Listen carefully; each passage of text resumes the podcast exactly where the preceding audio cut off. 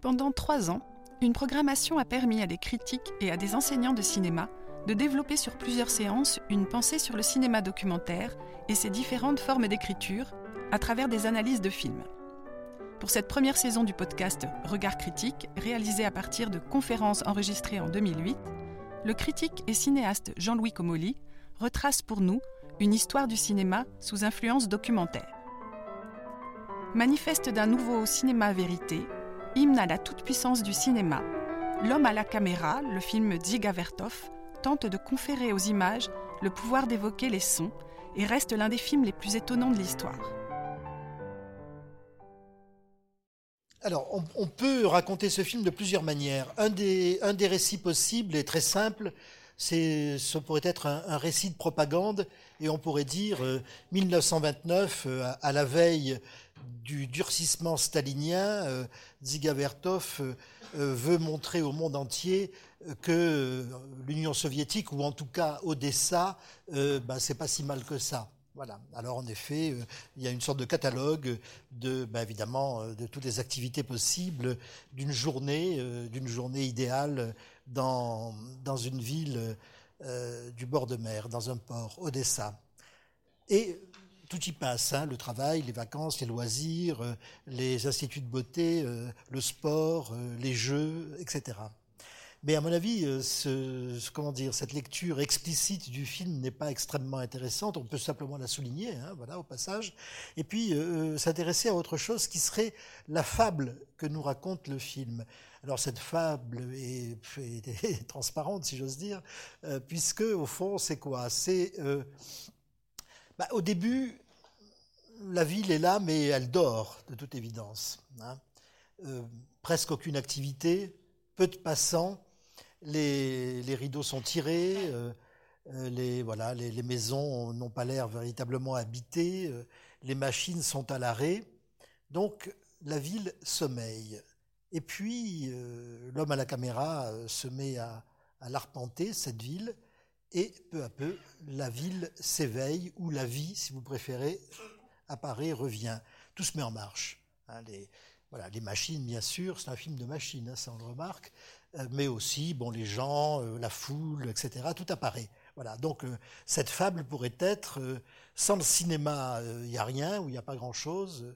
On est dans une sorte de marge insignifiante de l'existence. Avec le cinéma, ben, tout commence à, bouger, à remuer, voire à s'agiter, et du coup la vie revient. Voilà. Alors ça, c'est évidemment très très clair dans le film. Je crois qu'il n'y a aucun doute là-dessus. Et puis il y aurait une troisième manière de raconter ce film, euh, qui serait à mon avis la, plus, juste, qui serait de remarquer que euh, ce film commence dans une salle de cinéma. Euh, c'est une chose relativement rare à l'époque et même avant l'époque et même depuis l'époque. Ce film commence dans une salle de cinéma et en effet, tout ce qui va suivre euh, vous l'avez remarqué, est lié à l'approche des deux charbons qui vont créer l'étincelle, hein, voilà, fiat lux, que la lumière soit, et euh, le monde va commencer à apparaître sur l'écran, hein, grâce euh, à la projection. Alors, il n'est pas indifférent de remarquer que cette salle de cinéma, au départ est vide, bien sûr, euh, que bon, euh, magiquement les, sièges vont, s'abaisser au moment où les spectateurs entrent, mais euh, de voir comment ces spectateurs entrent. Et vous avez remarqué bien sûr qu'ils sont filmés de loin et en plongée. C'est-à-dire que ce qui entre dans cette salle, c'est essentiellement une foule de spectateurs, disons indiscernables les uns des autres. alors, évidemment, sans, sans tirer tout du côté du politique, on pourrait dire que voilà, quelque chose de l'idée d'une masse ou de masse euh, apparaît dans la manière même dont les spectateurs investissent ce cinéma. Et puis la projection commence, etc. Je ne reviens pas sur tout ce que vous avez vu. Et puis on va se retrouver dans le dernier quart du film, celui qu'on vient de voir à l'instant, où de nouveau nous allons être dans cette fameuse salle de cinéma avec euh, les images que nous voyons euh, euh, dans le film se retrouver sur l'écran de la salle. Hein. Donc, bon, je souligne au passage cette mise en abîme extrêmement raffinée. Hein, où c'est non seulement le film dans le film, mais c'est la salle de cinéma dans le film, donc dans la salle, etc. Enfin, les spectateurs, vous et puis ceux qui sont filmés. Et c'est précisément là que je voudrais en arriver en un premier temps, euh, bah, quand on revient dans la salle de cinéma, ces spectateurs, vous l'avez noté, sont filmés un par un. Chose tout à fait étonnante. On a une série de gros plans de spectateurs en train de regarder ce qui se passe sur l'écran. Alors, je, je dirais pas anecdotique, mais enfin qui est plus ou moins étrange. Et euh, simplement, l'essentiel porte, enfin clairement, dans la manière dont c'est filmé, dans le cadre, dans le gros plan lui-même, l'essentiel porte sur le fait que ces spectateurs sont individualisés. Voilà. Nous les voyons un par un. Comment ne pas penser à euh, à l'opération cinématographique elle-même, au travail que fait le cinéma. Au fond, avant le film, bah, on a un public, euh, une masse relative, relativement indifférenciée, et le travail du cinéma, bah, c'est de différencier précisément, c'est-à-dire de singulariser, hein, de transformer ce groupe, cette masse, ce public, de le transformer en une collection de spectateurs. Je rappelle la, formule de, Serge Danet, qui nous dit, euh, à mon sens très justement, que euh, dans une salle de cinéma, il n'y a pas un public, contrairement à ce que tout le monde dit. Hein. mais il y a en effet une collection de spectateurs qu'il faut compter un par un.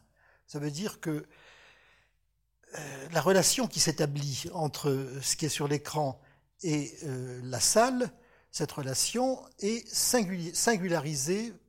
Chaque spectateur a une relation singulière avec le film qui est en train de se dérouler.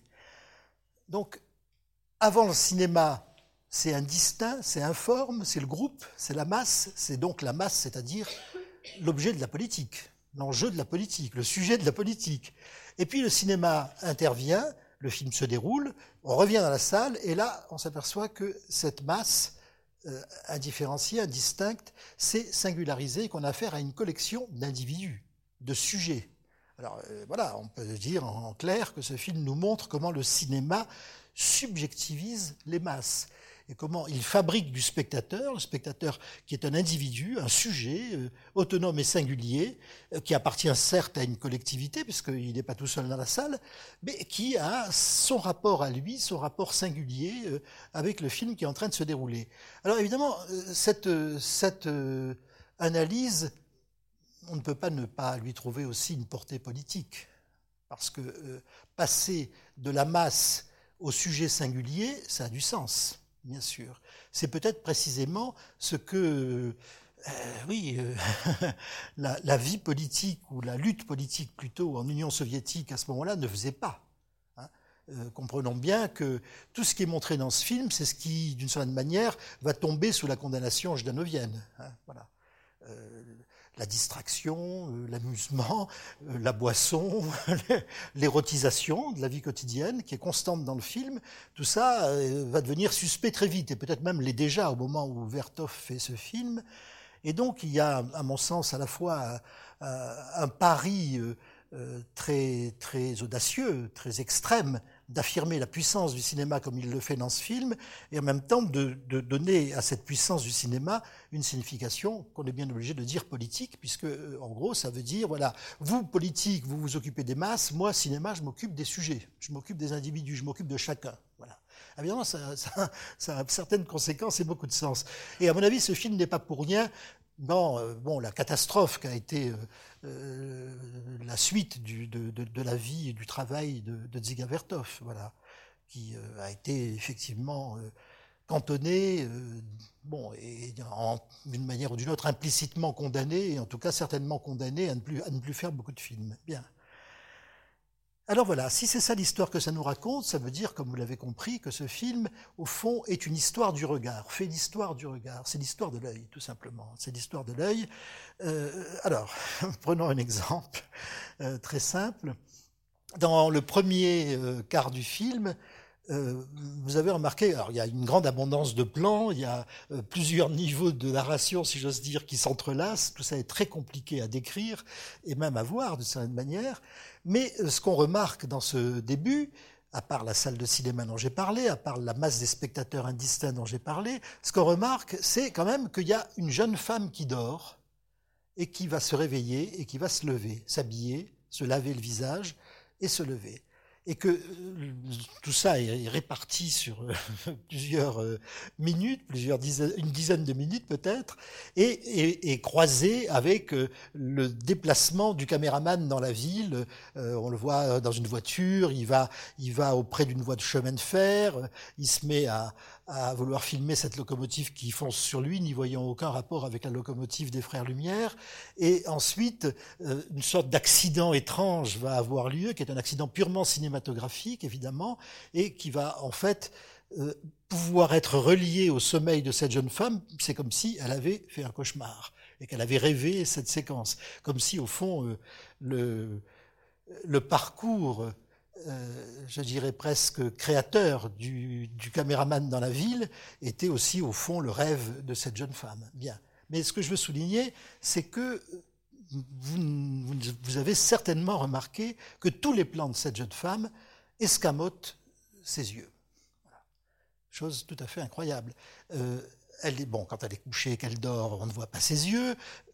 quand euh, il y a des gros plans d'elle où le visage est soigneusement décadré, Hein, je rappelle que euh, euh, cette question du cadre qui est un cache, là, euh, dont j'ai parlé la dernière fois, hein, la formule d'André Bazin, le cadre est un cache. Bon, le cadre, ça consiste précisément à ne pas cadrer quelque chose, à le laisser hors champ, hein, à éliminer du visible un pan du champ visible. Voilà, et c'est ce qui se passe dans, ce, dans cette série de plans où systématiquement le visage, le haut du visage, c'est-à-dire les yeux en fait, de cette jeune femme ne sont pas montrés.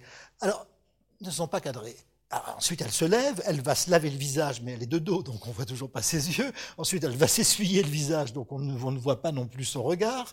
Et pour finir, après tout ça évidemment entrelacé avec le reste, pour finir, elle va apparaître en gros plan, ouvrir les yeux, enfin. Alors, bon, bien sûr, on peut, on peut considérer qu'une stratégie narrative, en dépit des affirmations initiales de Vertov, ce film est fait sans scénario, etc., etc. Euh, bon, c'est un mini-scénario, d'accord, enfin, c'est quand même un scénario. Et ce scénario nous dit quoi? Bah, Nous dit, on va frustrer le spectateur du, du, des yeux, du regard de cette jeune femme, de façon à manifester l'importance du regard, tout simplement. Donc, il s'agit là d'une stratégie narrative.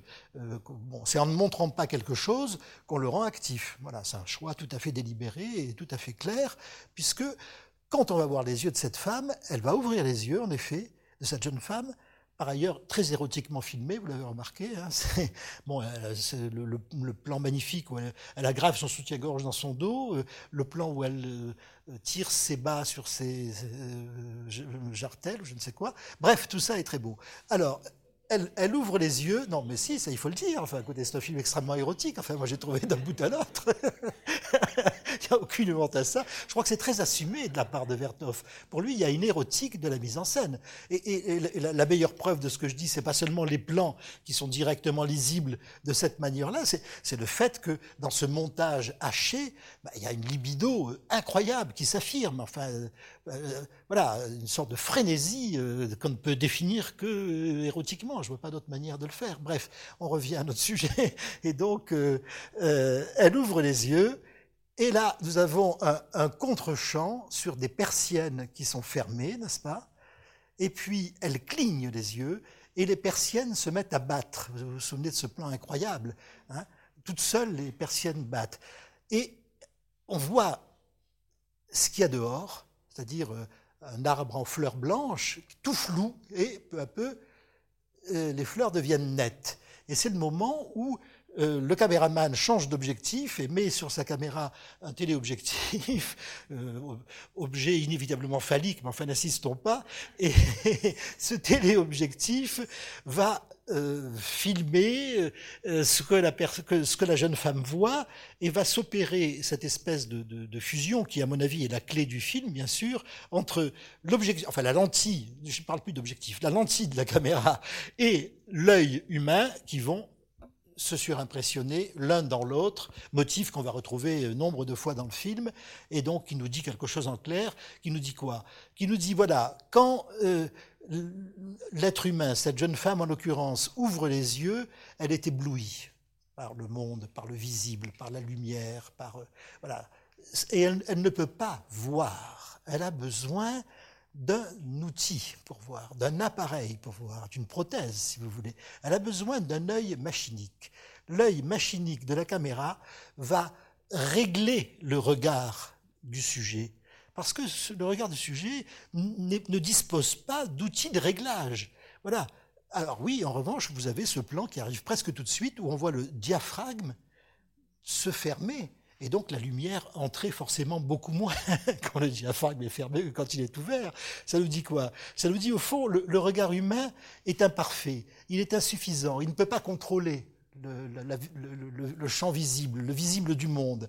Euh, il est aveuglé d'une certaine manière, il ferme les yeux. Cligner des yeux, ça veut dire qu'on ne peut pas regarder, qu'on a du mal, ça fait mal de voir, n'est-ce pas? C'est un peu ce qui se passe pour le spectateur du film, beaucoup plus tard dans le film, parce qu'il y a un déluge de stimuli visuels qui font mal aux yeux, hein, sans aucun doute, qu'il est difficile de fixer, c'est ça que je veux dire. Alors, donc voilà, euh, le regard humain est imparfait, il n'est pas mesuré, il est sans mesure, et la machine, le regard machinique, la caméra en l'occurrence, hein, l'œil de la machine, va permettre de mesurer, de régler, de contrôler et donc d'assurer d'une certaine façon la possibilité même de voir. Voilà, c'est en gros comme ça qu'on peut interpréter cet épisode où euh, le regard est, est manifesté comme l'enjeu dans la mesure où les yeux de la jeune femme ne sont pas montrés, elle ne voit rien au fond, puisque nous ne voyons pas ses yeux, nous ne savons pas ce qu'elle voit. Quand on voit ses yeux, on voit ce qu'elle voit, mais on voit aussi qu'elle voit mal et qu'elle a du mal à voir, elle ferme les yeux, elle les cligne, etc.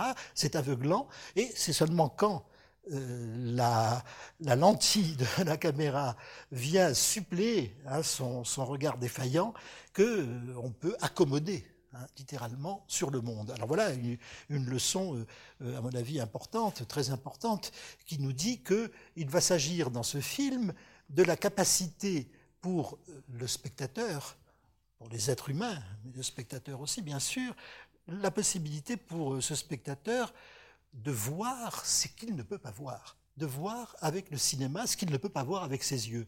Et on pourrait déplier l'ensemble du film et on verrait qu'à peu près tout répond à ce que je suis en train de vous dire.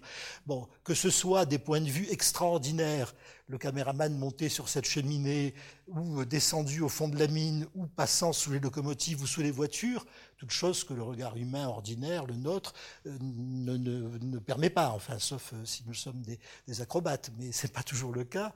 Donc l'œil machinique, le caméraman porteur de cette machine à voir est capable de nous montrer des choses qu'on ne pourrait pas voir autrement, hein, donc puissance du cinéma, qui nous découvre des axes, des perspectives, des horizons qui sont qui ne sont pas accessibles sans le cinéma. Alors c'est une leçon euh, très importante. Et puis bien sûr, ce qui, se joue, euh, c'est le fait que grâce au cinéma, bah, la représentation de la ville, du monde, euh, de, des, machines et des corps qui est donnée là, devient une représentation, comment est-ce qu'on pourrait dire, extrêmement irréaliste. C'est le moins qu'on puisse dire. C'est-à-dire on est dans quelque chose qui excède l'ordinaire de la vision, dans une vision extraordinaire. Les, multiples surimpressions, euh, les, images euh, d'accumulation euh, de foule, de mobiles, les accélérations, beaucoup de plans sont accélérés, vous l'avez remarqué, les, plans montés à l'envers, n'est-ce pas Puisqu'on on voit à de nombreuses reprises des, des gens qui marchent en arrière. Enfin, disons, un impossible du monde le cinéma le rend possible. Voilà, quelque chose qui nous dépasse, que, nous ne pouvons pas saisir euh, par les moyens du regard ordinaire, le cinéma nous permet de le voir. Et non seulement nous permet de le voir, mais nous permet de jouer avec, puisque évidemment il y a un aspect extrêmement ludique dans tout ça. Bon, ces, plans qui se coupent en deux, euh, cette, ce palais qui se, qui se replie sur lui-même, enfin quelque chose d'un jeu au fond, et, et libéré, est ouvert par euh, la machine cinéma qui, évidemment, permet à l'œil humain une performance qui n'est pas ordinairement la sienne. Alors, il y a une autre séquence qui nous, qui nous donne à voir ça de, de très près. C'est une séquence de laquelle on, on a ri un peu dans la salle d'ailleurs. C'est la séquence du sport, où vous avez remarqué qu'il y a un montage alterné hein, entre des images de corps sportifs divers, hommes et femmes, filmés au ralenti, donc dans des, dans des postures bon, qui sont tout le contraire d'ailleurs de, la doxa sur le sport, où c'est toujours au contraire la vitesse qui gagne, et on n'a jamais vu un coureur ou un sauteur de, sauter au ralenti. En général, ils font tout pour aller plus vite que, que l'autre. Donc là, il y a une sorte de... Euh, ralentissement général, extension maximum, bon, d'une certaine façon aussi une poétisation et un allègement de, du travail du corps, bien sûr. Le corps sportif est, est déployé dans une temporalité qui n'est plus la sienne, mais qui devient celle du spectacle. Mais surtout, ce qui est intéressant, c'est que tous ces ralentis sont montés en alternance avec des plans de spectateurs qui, eux, sont filmés en temps réel, euh, normalement, à vitesse normale, vous voyez. Donc on a des regards de spectateurs qui fonctionnent à vitesse normale et on a ce, qu'ils voient, le contre-champ au fond de leur visage, qui lui est excessivement ralenti. Voilà. Alors ça nous dit bien que euh, grâce au cinéma, le spectateur va voir des choses qu'il ne peut pas voir à l'œil nu. Bah, à l'œil nu, euh, si vous voyez des gens courir ou sauter ou lancer un, javelot, bah, ils le lancent à vitesse normale. Hein, voilà, c'est impossible de les voir en ralenti. Le cinéma, en revanche, donne cette possibilité. Ça me permet, disant cela, de raccorder tout de suite sur un, des motifs, évidemment, qui parcourt le film et qui a été celui que j'ai en partie traité la dernière fois, bon, qui est euh, le motif de la décomposition du mouvement. On a euh, à de nombreuses reprises des arrêts sur image, j'y reviendrai dans un instant. On a des, gestes décomposés, on a des images figées et on voit le mouvement s'arrêter. Bien. Alors là, effectivement, il y a. Enfin, en plus, euh, pardon, oublié de dire l'essentiel, qui plus est sur un cheval au galop. C'est-à-dire en reprenant l'exemple canonique hein, qui a posé problème, vous le savez, aux, peintres du 19e, puisque euh, aucun d'entre eux n'était vraiment d'accord avec l'autre sur euh, la manière dont galopait un cheval et qu'un doute subsistait euh, euh, sur le, nombre de pattes que le cheval posait en même temps au sol et quelles étaient ses pattes. Voilà. À l'œil nu, ça ne se voit pas. Hein c'est pas possible. Donc, de gars, euh, les, les, meilleurs observateurs de chevaux étaient battus parce que ça ne se voit pas. Et donc, il a fallu, euh, je le rappelle pour ceux qui étaient là, pardon de la répétition, mais il a fallu donc que Edward Muybridge aux États-Unis le long d'un hippodrome tende des fils, chaque fil actionnant un appareil photo, et donc le cheval au galop brisant l'un après l'autre ces fils pour qu'on puisse prendre une série d'instantanés qui décomposaient le mouvement et qui montraient quelles étaient en effet euh, les pattes du cheval qui se posaient les premières, ensuite les secondes sur le sol pendant le galop. Voilà. Et c'est comme ça qu'on a percé l'énigme du galop du cheval, qui a été aussi le triomphe de la photographie instantanée et surtout le triomphe de la série photographique. Or, entre la série photographique et le cinématographe, ben, il y a un espace très très restreint. Parce que qu'est-ce qu'un qu qu film? C'est une série d'instantanés, tout simplement.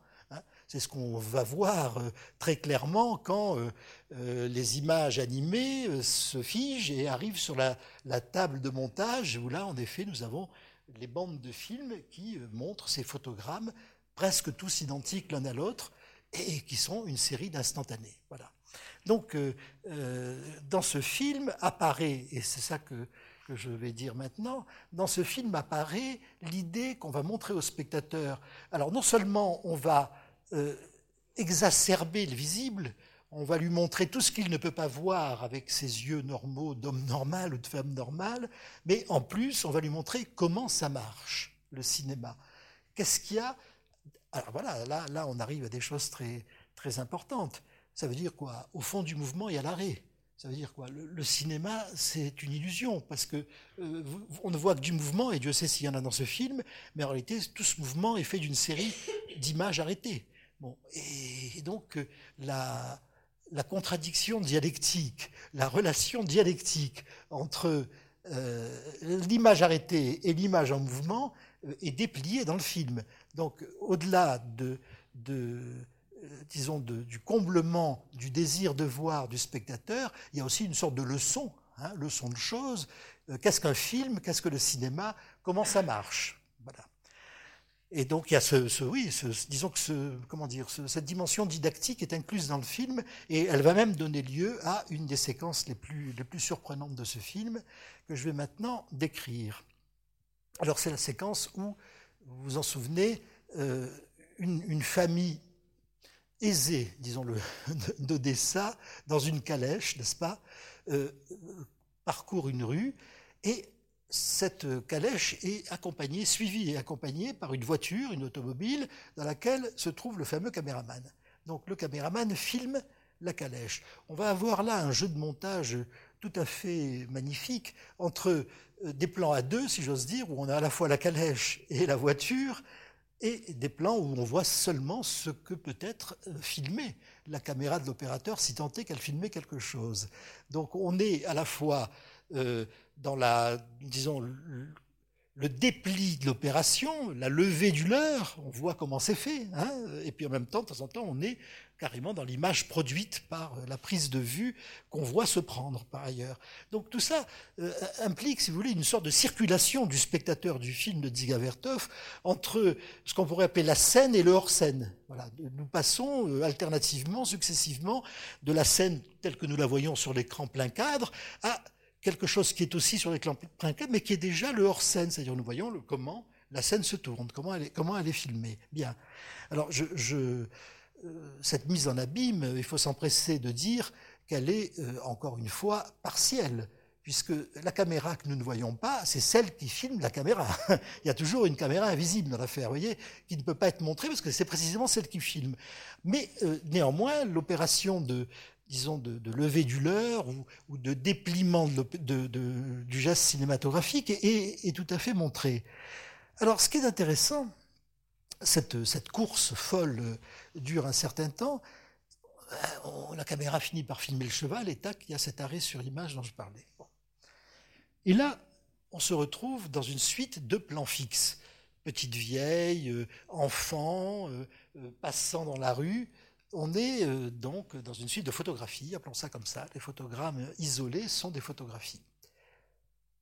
Et ces images, ces photographies vont se retrouver euh, sur une bande de film qu'on voit. On voit la pellicule, elle est filmée, n'est-ce pas, à 35 mm. On voit les photogrammes l'un à côté de l'autre. Et puis on voit qu'on est sur une table de montage. La monteuse qui, entre parenthèses, est la femme de, de Dziga Vertov. Euh, est en train de regarder ces images, et puis elle va couper euh, à l'intérieur, elle, va couper, elle va couper entre deux plans la pellicule, voilà. On voit d'ailleurs très bien comment entre le plan A et le plan B, il y a une ou deux images de blanc qui permettent précisément de les séparer, et on voit, vous avez vu ces petits rouleaux, hein, incroyable, chose qu'on ne voit plus maintenant, jamais, qu'on ne verra plus jamais. C'est quelque chose qui a disparu. Euh, ces petits rouleaux qui sont les plans Hein, numérotés, répertoriés et mis dans des petits casiers comme ça. Et il y en a des milliers. C'est quand même incroyable. C'est une image qui, à elle seule, donne la complexité, enfin, il rend compte de la complexité du travail de Vertov et de sa monteuse. Enfin, de, sa, de son assistante monteuse, puisque c'est comme ça qu'elle est créditée au générique. Et donc, euh, alors, opération de dévoilement du leurre on montre au spectateur, on apprend au spectateur que tout ce mouvement euh, parfois frénétique qu'on a vu procède en fait d'images fixes. Et que donc, d'une certaine manière, et là évidemment je ne peux pas ne pas euh, traduire cela sur un plan, disons, plus métaphysique, hein, euh, je l'avais souligné la dernière fois, la photo fixe, c'est la mort le corps non animé. Hein. Nous, collectivement, euh, depuis euh, très longtemps dans l'histoire de l'humanité, identifions la vie et le mouvement. C'est une des raisons pour lesquelles on a inventé le cinéma. Hein. Le mythe de l'invention du cinéma est lié à l'idée que bah, ce qui est mort est inanimé et ce qui est vivant est animé. Hein. On dit d'ailleurs image animée.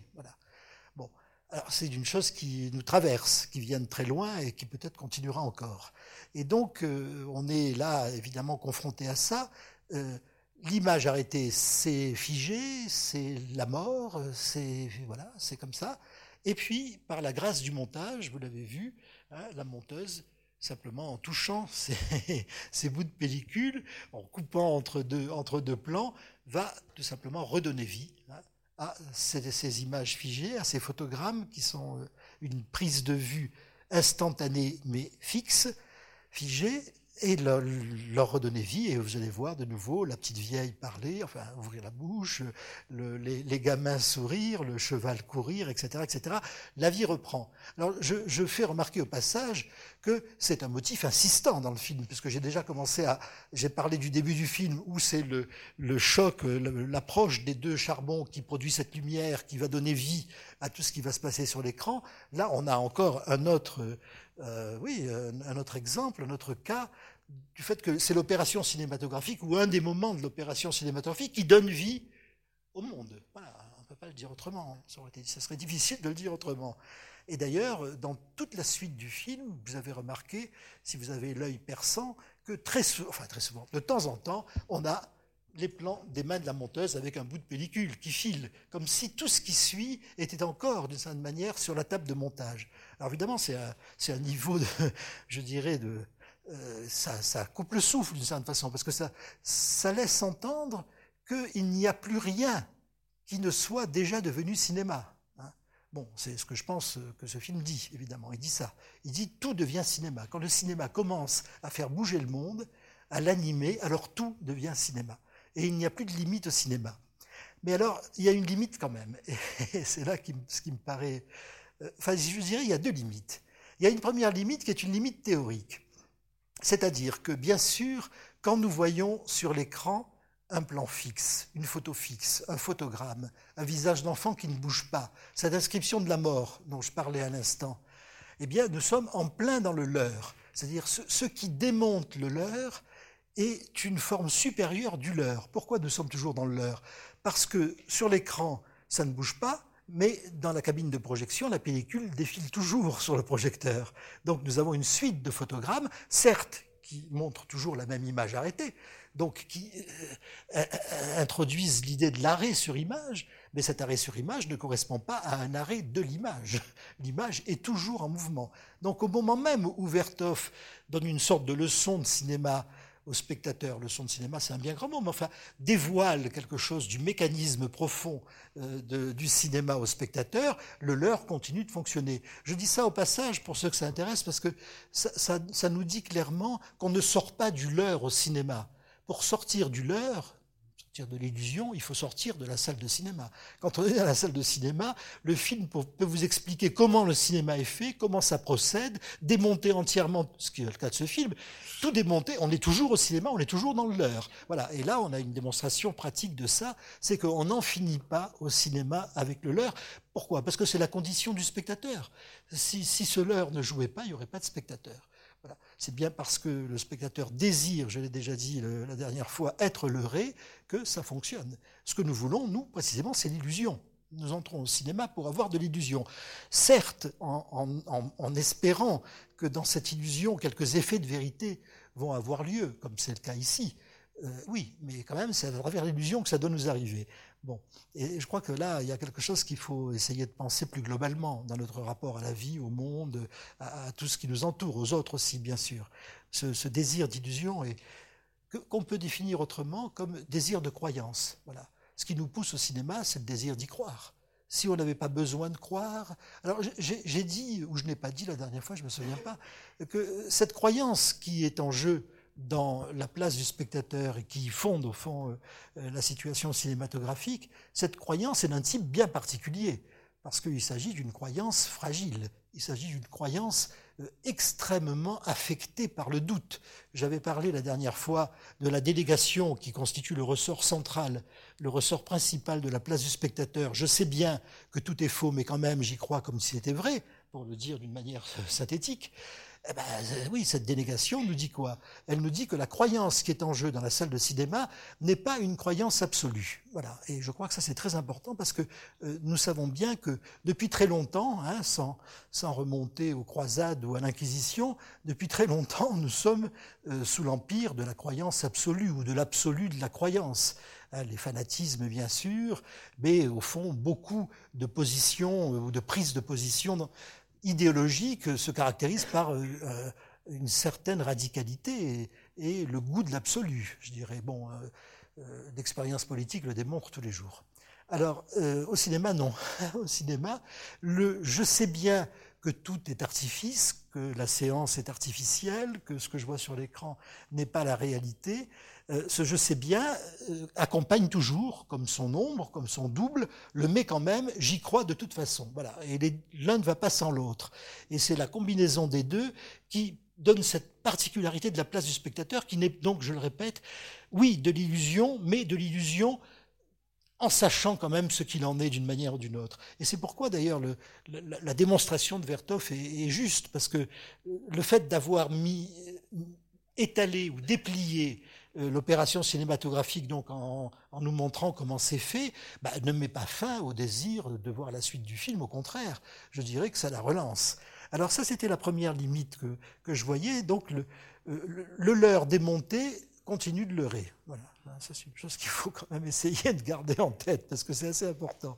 Et la deuxième chose, alors c'est ce que j'appellerais le parcours que le film propose au regard du spectateur. Hein, qu'est-ce qui va faire que de cette foule initiale de spectateurs non individualisés vont naître des spectateurs individualisés? Ah ben, C'est une certaine expérience du regard.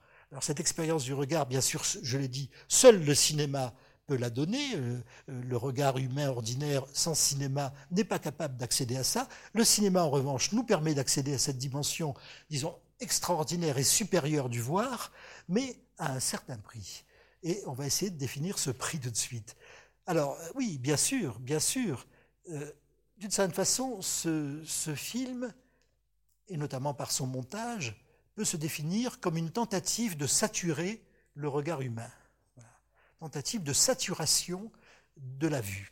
Alors, euh, c'est ce que nous dit la, jeune femme du début, quand elle cligne des yeux devant la lumière qui, passe à travers les persiennes et qu'elle n'arrive pas à accommoder sur, sur les fleurs blanches de cet arbre. Mais c'est ce que va nous dire tout le film. Il y a une exaspération du scopique dans ce film, euh, du voir. Alors, bien sûr, le spectateur est mobilisé, animé par le désir de voir. Hein, que les, psychanalystes ont appelé pulsion scopique, en mettant euh, ce désir de voir du côté de la pulsion, hein, du pulsionnel, bien sûr. Mais ce désir de voir, s'il est pulsionnel, comme toutes les pulsions, bah, s'use, se fatigue, s'épuise. Bon, les pulsions se caractérisent par le fait que c'est un battement, au fond, hein, c'est ouvert, fermé, oui, non, euh, euh, satisfait, non satisfait, euh, j'ai faim, j'ai plus faim, euh, voilà, hein, c'est un battement. Et eh ben, ce battement, il est, figuré dans le film, tout simplement. Vous le voyez constamment à l'œuvre. Vous voyez constamment ce clignotement, euh, ces images qui battent l'une dans l'autre, cette vibration optique permanente que le film nous, enfin permanente très souvent, que le film nous, nous fait d'une certaine façon subir, nous impose, et qui rend même sa vision euh, littéralement fatigante. Mais fatigante pour nous, spectateurs dans la salle, mais peut-être aussi pour les spectateurs qui sont filmés eux-mêmes, parce qu'il euh, y a un, plan qui reste pour moi un des plans les plus mystérieux de l'histoire du cinéma. Quand on revient dans cette salle de cinéma, dans le dernier quart du film, plus ou moins, il y a sur l'écran quelque chose qui ne ressemble à rien vous a, j'espère, frappé. On voit une sorte de, vibration, hein, noir et blanc. Alors en fait, il s'agit d'un rouleau de fil, je suppose, qui a été filmé en très gros plan et qui brille sous la lumière. Mais ce qu'on voit littéralement, c'est la pulsion scopique, c'est-à-dire on voit du noir et du blanc. Hein. on voit du noir et du blanc. Il n'y a plus rien à voir. On voit ben oui, on voit ouvert, fermé. Hein. Je ferme les yeux, c'est noir, je les ouvre, c'est blanc, et voilà, et ça continue comme ça. Et donc là, là c'est quand même hallucinant parce que ça dure un certain temps. On passe même de l'image de la salle avec l'écran à l'écran lui-même où on voit ça de plus près. Et c'est littéralement, il n'y a rien à voir. Donc moi, je traduis ça tout simplement en disant, voilà, au bout de l'accumulation, de l'incroyable effervescence où euh, disons, le, un délire optique s'est emparé du film et, de toute façon, de nous, euh, spectateurs, en tant que porteurs de regard, bah, au bout de ça, il y a, voilà, on ferme les yeux ou on est aveuglé, et il n'y a plus rien à voir. Voilà. Alors, si, si, si cette lecture n'est pas totalement délirante, alors ça veut dire quoi? Ça veut dire que, d'une certaine manière, au moment même où Vertov accumule les effets visuels, multiplie les stimuli visuels, entre parenthèses, anticipant de 50 ans ou 60 ans sur ce que vous voyez aujourd'hui tous les jours euh, dans les clips, euh, à la télévision ou dans les publicités. Hein. C'est évidemment ce film et le, et le modèle, la, prophétie euh, de l'émiettement du visible auquel les, publicités ont, donné lieu. Alors voilà, si, si c'est ça, si, si Vertov met en œuvre une telle machine à multiplier les effets visuels, alors, eh ben oui, il nous dit d'une certaine manière, d'accord, voilà, vous allez voir, mais ce que vous allez voir, c'est vous voyant, et au bout de ce voir, ben, il y a quelque chose qui s'appelle euh, un, épuisement de l'œil. Le cinéma, de ce point de vue-là, sature littéralement les possibilités de regard de l'œil humain. Alors c'est à la fois un apprentissage du regard et en même temps une sorte de, oui, de, reconnaissance de l'épuisement. Le cinéma est plus fort de cette manière, il est plus fort que notre regard. Alors il est plus fort certes que le monde, il est capable de plier le monde, de le multiplier, de le diviser, de le faire marcher à l'envers, etc., etc. Mais il est aussi plus fort que notre regard. C'est-à-dire que nous avons besoin de cet œil mécanique pour arriver à voir ce que nous ne pouvons pas voir, ce que j'ai dit euh, à l'instant, mais quand nous aurons vu tout ça et multiplié le visible, eh ben, nous arriverons au fond à ne plus pouvoir même voir. Voilà. Et d'une certaine façon, euh, tout le jeu très indescriptible, très savant de ces mises en abîme successives et, et, mise en abîme à l'intérieur de la mise en abîme. Je, je, rappelle que non seulement la salle de cinéma est sur l'écran, mais il y a un écran sur l'écran. Et non seulement il y a un écran sur l'écran, mais on passe de temps en temps de l'image qu'il y a sur cet écran euh, à l'intérieur de la salle de cinéma à cette image directe sur notre écran à nous, comme si les deux espaces euh, de temps en temps se séparaient et à un autre moment se réunissaient. Vous voyez, c'est une sorte de mise en abîme élastique. Euh, il y a un moment où je ne sais plus si l'image que je vois sur l'écran, c'est l'image que je vois sur l'écran dans la salle où je suis, ou si c'est l'image que voient les spectateurs dans la salle où ils sont. Cette, euh, oui, cette ambivalence est, constamment présente et de plus en plus accentuée au fur et à mesure que le film avance. Et évidemment, elle, est faite pour nous troubler, pour nous dire de certaine manière que, au bout de la place du spectateur, bah, persiste, euh, enfin, ou en tout cas, subsiste la, difficulté ou l'impossibilité de savoir exactement où on en est, où on est, où on est ce qu'on est en train de voir. Et donc là, tout le processus d'individualisation, de subjectivation dont le film porte les traces dans son, dernier tiers, bah, nous dit aussi ça. Nous dit ces spectateurs sont heureux de voir, mais quel est le sens de ce qu'ils voient? Voilà, cette question est posée. Cet épisode a été préparé par Catherine Blangonnet-Oer. Réalisation Michel Bourzex et Catherine Blangonnet-Oer.